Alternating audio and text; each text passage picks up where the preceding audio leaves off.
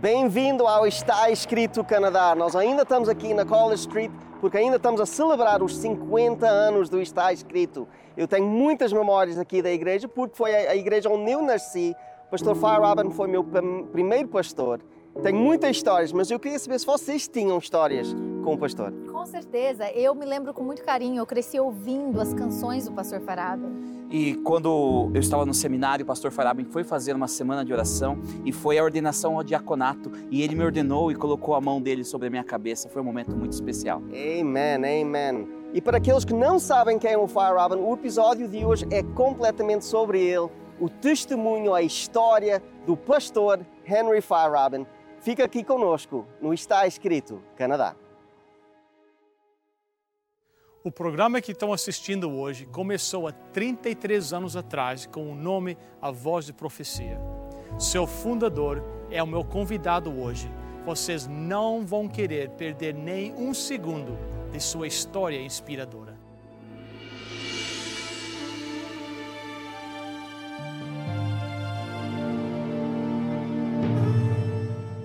Venceu a prova do tempo. O livro de Deus, a Bíblia ainda relevante neste mundo complexo.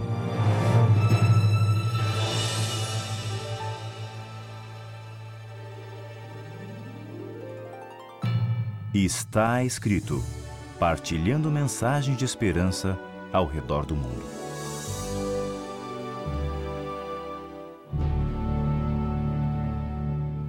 Eu estou muito feliz hoje que o pastor Henry Feyerabend ah, concordou em ser nosso convidado e estar conosco hoje.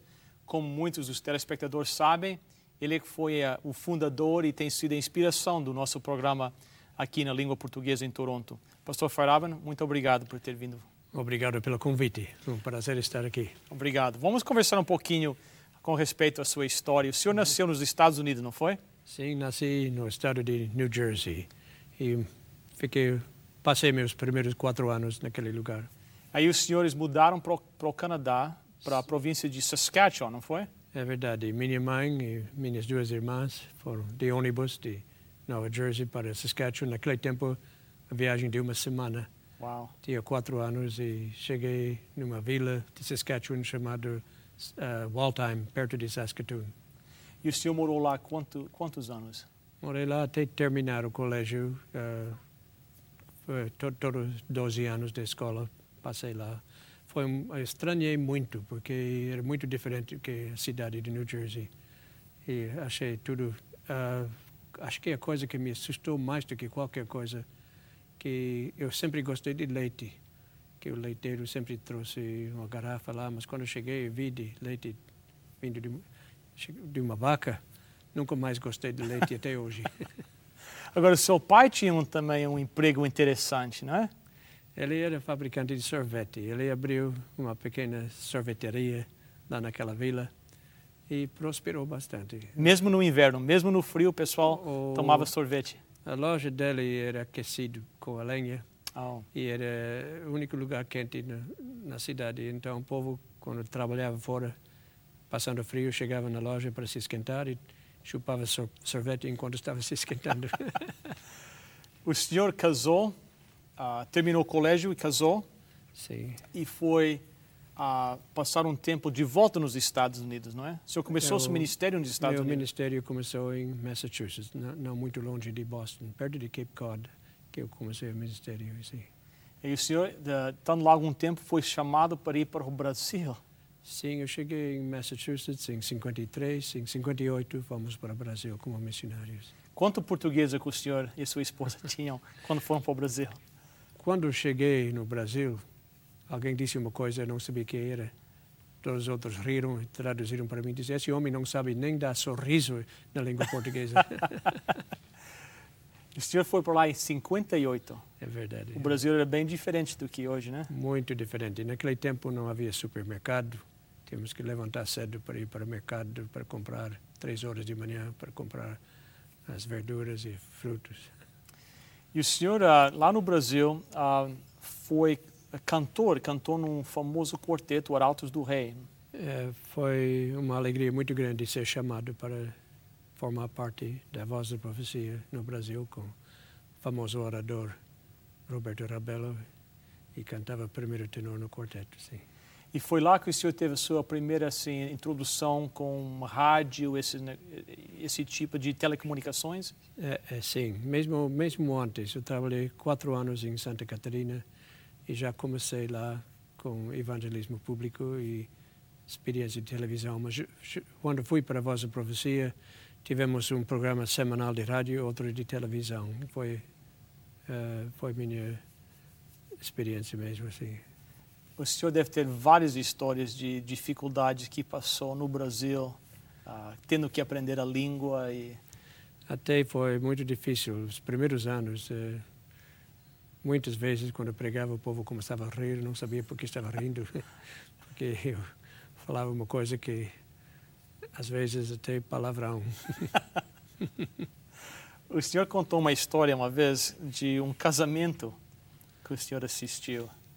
Sim, foi, foi o primeiro casamento no Brasil. E pediram que eu cantasse e tirasse fotografias. Mas eu fiquei com pena do casal, porque não tinha o instrumento. Era uma igreja lá no interior de Santa Catarina, não tinha órgão, nada. Disse, mas como fazem a marcha nupcial? Disse, nós não podemos ter. Disse, mas podem, sim. Eu tinha um gravador de fitas. Então comprei um disco com marcha nupcial, gravei e instalei lá. E como eu ia fazer parte do casamento, eu ensinei um professor lá a, a ligar o aparelho na hora certa. Quando o sinal, você aperta esse botão aqui, essa tecla que diz play. E fez marcha nupcial. Eles entraram, era muito bonito. Mas eu perguntei ao pastor que estava fazendo o casamento, querem música na saída também? Ele disse, não, não, só na, na entrada. Quando o casamento estava ter, terminando, eu saí da igreja com máquina de filmar, queria filmar o casal saindo da igreja. Mas quando vi o povo saindo, estavam todos rindo, rindo, rindo, eu não sabia por quê. Depois eu descobri que o pastor resolveu que queria mais música e falou para o professor, mais música. Coitado do professor, não sabia voltar a fita. Ele tocou play mas a gravação havia terminado. Estava gravado em cima de uma lição de português, justamente no lugar onde meu professor de português estava me ensinando o nome e vocabulário de roupa de baixo. então, quando eu disse mais música, saiu porção de nomes de roupa de baixo. eu acho que esse casal nunca mais esqueceu do seu casamento. A história se espalhou em todo o Brasil, até hoje se fala nisso. que maravilha. E o senhor ficou lá quantos anos no Brasil? Fiquei 11 anos no 11 Brasil. anos. Uhum. Lá aprendeu português uh, e então foi voltou para o, para o Canadá. Mas meio por acidente, não foi? Uh... Uh, realmente, minha mãe estava muito doente, estava morrendo, eu queria estar de volta no Canadá. Então eu voltei e aceitei um trabalho com o famoso pastor George Vandeman, do programa Está Escrito estava fazendo conferências públicas em, em Toronto. E eu deixei todo o meu equipamento, tudo que era português, disse agora acabou o português. Nunca mais vou precisar falar português, agora posso falar minha língua.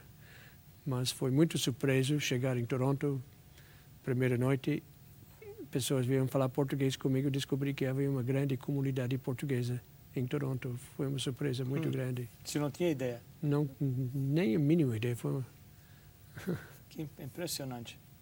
Aí o senhor veio, uh, teve em Toronto, percebeu que tinha uma grande comunidade. Como é que o senhor então decidiu a, a ficar? Você veio fazer essas, ajudar o pastor Vanderman com essas conferências? Sim, eu ajudei o pastor Vanderman durante um ano. Depois eu fui para Michigan uh, estudar numa universidade, ter um grau superior e me convidaram a fazer uma série de conferências em português. Eu havia recebido um chamado ir para Portugal e havia aceitado. Estava para ir para Portugal, mas pediram que ficasse três meses aqui para uma série de conferências em português.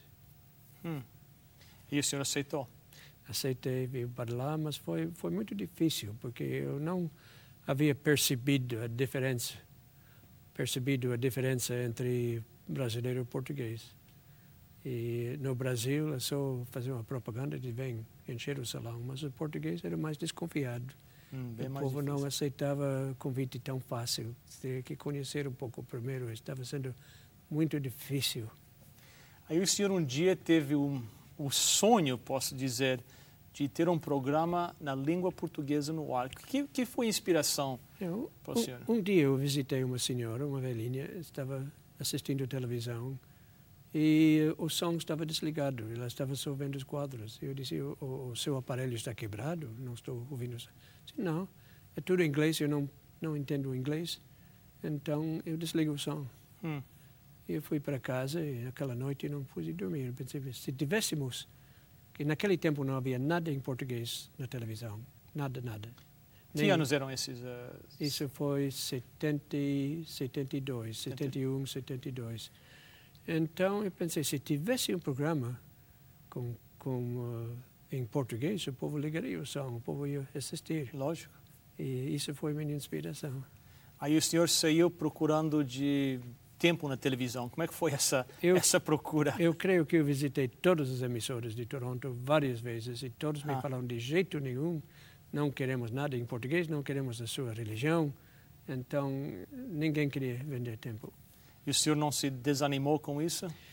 Eu desanimei, mas não podia, estava com esse for, forte sentimento que precisava fazer e eu continuava visitando, ah, voltando, até, até um homem ficou tão zangado comigo que, que disse, eh, me, me tocou fora do prédio, nunca volta mais aqui. Aí o senhor voltou lá? não, não, daquela vez não, daquele lugar não. Então, como é que o senhor acabou tendo começando um programa? Eu fiquei sabendo que um senhor chamado José Rafael estava querendo entrar na televisão em português, que ele comprou um bloco de tempo no City TV. Ok. Então eu fui falar com ele e disse, o senhor já comprou um tempo, então posso comprar um pedaço desse tempo? Ele disse, de jeito nenhum. Disse, não queremos religião aqui, não, não, não é possível, não. Mas eu fui voltando, voltando, insistindo, insistindo. Afinal, ele me vendeu cinco minutos. Quantos minutos? Cinco minutos por semana, por 13 semanas. Cinco minutos Cinco só. minutos só. E o preço era 4 mil dólares. Porque nessa época era, era uma, fortuna. Era uma fortuna, não tinha dinheiro nenhum. Eu ia perguntar ao senhor, quanto é que era o seu orçamento nessa época? É, não sabia nem essa palavra orçamento. então, cinco programas, Eh, não, 13 ah, programas. 13 programas de cinco minutos de cada cinco um, minutos cada um. 4 mil dólares. É. Então, eu assinei o contrato. Mas depois que saí do prédio dele, eu pensei, mas o que, que eu fiz? Eu não tenho 4 mil dólares, eu não tenho onde, onde achar 4 mil dólares. E fiquei na rua, disse, vou voltar, desmanchar. Mas depois disse, mas eu orei tanto para Deus me dar a oportunidade. Eu fiquei numa, num dilema. Eu acho que eu fiquei uma hora lá na rua. Hum. Vou desmanchar o contrato, vou continuar. Eu fui no College Street, onde havia um salão onde estávamos fazendo reuniões. E, para minha surpresa, nunca recebi correspondência nesse lugar. Mas havia uma carta lá de um médico em Massachusetts que não já havia muitos anos. Eu abri a carta e disse, meu amigo, estou sentindo que está precisando de dinheiro. Aqui tem um cheque de mil dólares para usar para o que, que precisar. Hum. E eu senti isso como um sinal, porque como esse homem, essa carta havia sido escrita uma, um- uma semana antes de eu Uau. assinar esse contrato. Hum. Então eu disse, bem, agora falta só 3 mil. Mas no dia seguinte chegou outra carta de outro lugar com mil dólares. Ah, No imagino. terceiro dia chegou outra carta e no quarto dia outra. Antes de terminar a semana estava com os 4 mil dólares. Uau. Que benção. Então, agora com o dinheiro, agora o senhor tinha que pensar o que é que vai fazer com só apenas cinco minutos de programa? É, Era muito pouco. É muito mais difícil um programa de cinco minutos do que meia hora, porque para fazer. Então, resolvi fazer um programa falando sobre a oração, falando com Deus. Eu ah, falei dois minutos sobre isso, depois eu cantei o hino Pai Nosso, lá do estúdio.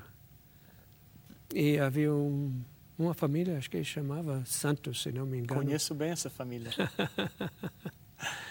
Foi esse programa que minha mãe assistiu pela, pela primeira vez. Sim. E o senhor estava lá e ela, o senhor falou algo que impressionou minha mãe bastante. Naquele, não sei se o senhor se lembra. O senhor falou que pessoas dizem que Deus morreu, mas eu sei que Ele está vivo porque acabei de falar com ele. É verdade. É, nós nunca sabemos as palavras que nós transmitimos e como vão É. afetar alguém que está ouvindo. Mas essas palavras que o Senhor falou naquele dia transformaram a vida da minha família e, e a minha família. É. E por isso eu agradeço muito ao Senhor. E agora o senhor é orador do programa. Quem diria, né? Que 33 anos atrás a minha família assistira ver esse primeiro programa de 5 minutos. você era menino muito pequeno naquele tempo. Bem mais novo do que eu e bem mais magro. Mas ah, vamos com o senhor, ah, então, 13 programas. Eu creio que o senhor fez os 13 programas, ah, terminou os 13 ah, e voltou, será que o senhor voltou para pedir ah, uma extensão de não, contrato? Depois de 13 semanas, nós recebemos tantos telefonemas. Eu me lembro, um domingo de manhã, eu atendi o telefone. E durante uma hora, eu recebi mais de 50 telefonemas. Uau. Hum. E eh, já achei que o programa havia feito o seu trabalho, dinheiro acabou, eu resolvi acabar com a coisa, não queria mais ir além disso. Mas naquele tempo, eh, o, eh, o José Rafael havia saído e eh, eh, o Sr. Fernando Raposo havia. E Ferna- Fernando Raposo veio para a igreja lá de College Street e disse queremos renovar o contrato. Hum. Eu disse, não, eu não vou renovar, não. Você acabou. Eu disse, não, mas vamos renovar. E ele foi querendo, porque agora ele disse, "Po- o programa tem alcance, o povo Hum. está vendo e a emissora não quer perder esse programa. Disse, não, mas eu não vou mais. Então, disse, e se nós dessemos 10 minutos em vez de 5 minutos? Bem, isso é mais interessante. Então, acabei eh, assinando mais um contrato, agora 10 minutos por semana. Mas outra vez sem dinheiro. E milagrosamente o dinheiro, Sempre entrou. o dinheiro, né? Uhum, apareceu, né? apareceu. Aí o senhor foi de 5 minutos para 10 minutos, aí aumentou de novo. Eh, nesta, eh, nós começamos em setembro com 5 minutos. Foram 13 semanas, mais 13 de 10 minutos e estava na época de Natal, fim de Ok. ano. Uhum. E eu disse, agora acabou, agora não quero mais nada. E Fernando Raposo, me lembro que ele me trouxe uma garrafa de vinho ainda. E disse, olha, é um presente da emissora, queremos renovar o contrato. E eu nu- nunca bebi vinho, não tomo álcool, mas agradeci o presente e disse, mas não, agora acabou. Disse, mas olha, o que, que podemos fazer para isso continuar? Disse, a única maneira que eu continuaria é se aumentasse para meia hora.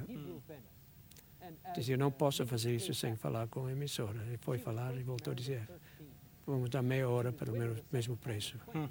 Isso, Pelo mesmo preço. pelo mesmo preço. E então, até hoje, está sempre no ar, meia hora. Impressionante, né? Hum. Impressionante.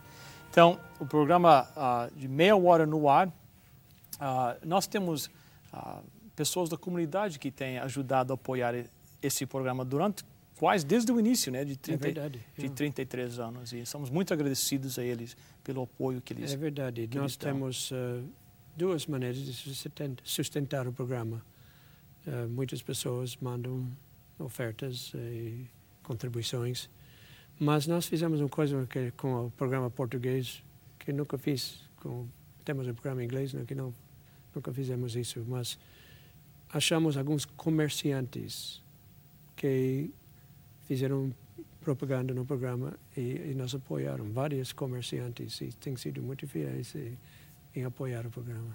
É impressionante que eles têm apoiado todos estes Uhum. anos e, e o programa continua no ar. E quem sabe mais, mais 30 anos. Quem, Quem sabe. Quem Uhum. sabe. Ah, o senhor é que foi o, a inspiração de, de, de tudo isso. E ah, o senhor é que teve a visão para levar isso para frente. eu creio que Deus eh, colocou essa ideia na minha cabeça e me inspirou a fazer isso. Chegou ao ponto que o senhor teve o seu, tinha o seu próprio estúdio, né? Sim, tivemos vários tours. Tivemos um College Street, começamos lá, compramos uma igreja batista lá e fizemos lá e não tivemos dinheiro para comprar um, uma matéria para para preparação de som e foi seu pai que era construtor que teve a ideia compramos ah, ah, caixas de ovos que, que estão feitos de ah, De, Sim. e tipo isopor. aquele isopor, tipo, sim, yes. e cobrimos as paredes com essa caixa de ovos para o som e ele conseguiu amostras de carpete, quadrados, com, muitos de graça, e cobrimos o, o chão com isso. Foi um estúdio bem primitivo.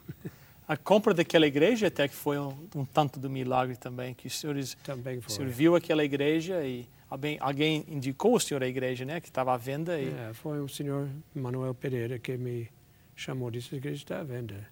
Naquele tempo, 72, eh, estavam pedindo 350 mil dólares. Não tínhamos dinheiro nenhum. para quem achou 4 mil dólares, muito dinheiro, 300 mil dólares, eh, quanto mais, né? É, Era, era uma loucura total. Mas compramos a igreja sem dinheiro. As prestações eram 2 mil dólares e 2.500 dólares só de juros cada mês. Todos os meses, 2.500 dólares. E não tivemos uma congregação quase, então era uma coisa, era uma loucura total, era impossível. Mas, graças a Deus, dentro de cinco anos a igreja estava tudo pago. Imagina. Tudo milagroso. Eu não sei de onde veio o dinheiro, eh, não posso explicar, mas o dinheiro sempre entrou de uma maneira ou outra. Que para o homem é impossível, para Deus é possível, né? Exatamente. É, é, teria que ser milagre, porque não havia. Eu me lembro uma, porque nós alugamos a igreja, como nós tivemos nossos cultos ao sábado, Adventista do sétimo dia, alugamos a igreja aos domingos para uma outra igreja. Então, no sábado à noite, minha esposa e eu sempre arrumamos tudo para os, as pessoas que viriam domingo achar tudo em ordem.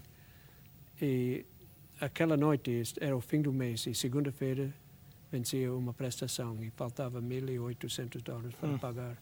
Eu não sabia de onde viria esse dinheiro. Estávamos arrumando a igreja e minha esposa dizia que tem um envelope. Era um envelope bem cheio de alguma coisa, abri estava cheio de dinheiro. E contamos o dinheiro, era 1.800 dólares. Sem nome, até hoje não sei quem colocou esse envelope lá. Não tem Impressionante. e nisso não foi uma vez, isso foi, se repetiu cada mês.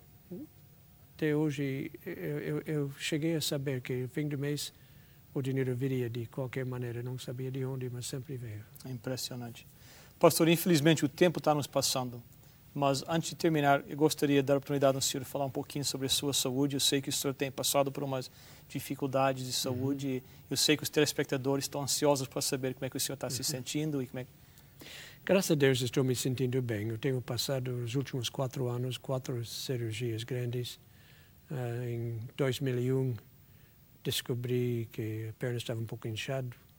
Fui ver o especialista e depois de vários exames e testes médicos ele disse você tem um tumor canceroso e isso te matará.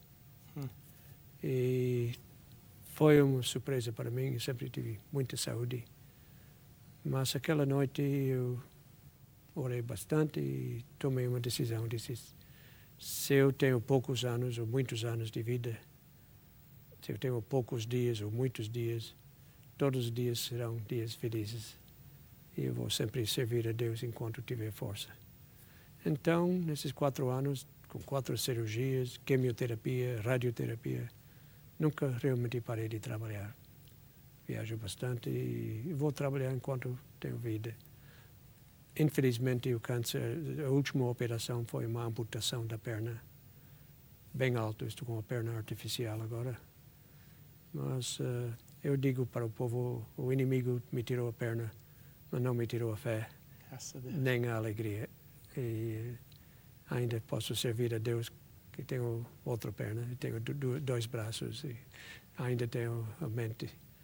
Infelizmente, eh, o câncer está invadindo o pulmão. Então, pela medicina, parece que não tem cura. Só, só uma intervenção milagrosa de Deus que poderia me dar muito mais vida, mas não estou preocupado. Viajo, estive no Brasil em abril, viajo bastante e vou continuar trabalhando enquanto Deus me der a força para trabalhar. Bom, pastor, muito obrigado pelo senhor estar conosco. Foi, um, foi uma honra para mim ter o senhor aqui. O senhor tem sido a nossa inspiração e continua sempre sendo a nossa inspiração. É uma alegria muito grande ter aquele menino que eu vi o programa 33 anos atrás, agora sendo a pessoa que está dirigindo o programa. Eh, para mim, eh, Billy é como um filho. Obrigado. E me sinto uma alegria imensa que nunca tive filho e ter meu filho espiritual continuando uh, servindo a Deus dessa maneira. Muito obrigado. Oxalá que eu possa ser só um, um pequeno do que o senhor foi. Vai ser muito maior. Pastor, gostaria de convidar o senhor para orar com os nossos telespectadores ao nós terminarmos nosso programa. Vamos orar. Pai nosso que estás nos céus, te agradecemos as tuas bênçãos. Te agradecemos o privilégio de termos o Bill Santos aqui como orador do programa que vai continuar este trabalho. Pedimos as tuas grandes bênçãos com ele e com todos os telespectadores que estão ouvindo esse programa. Pedimos em nome de Jesus. Amém.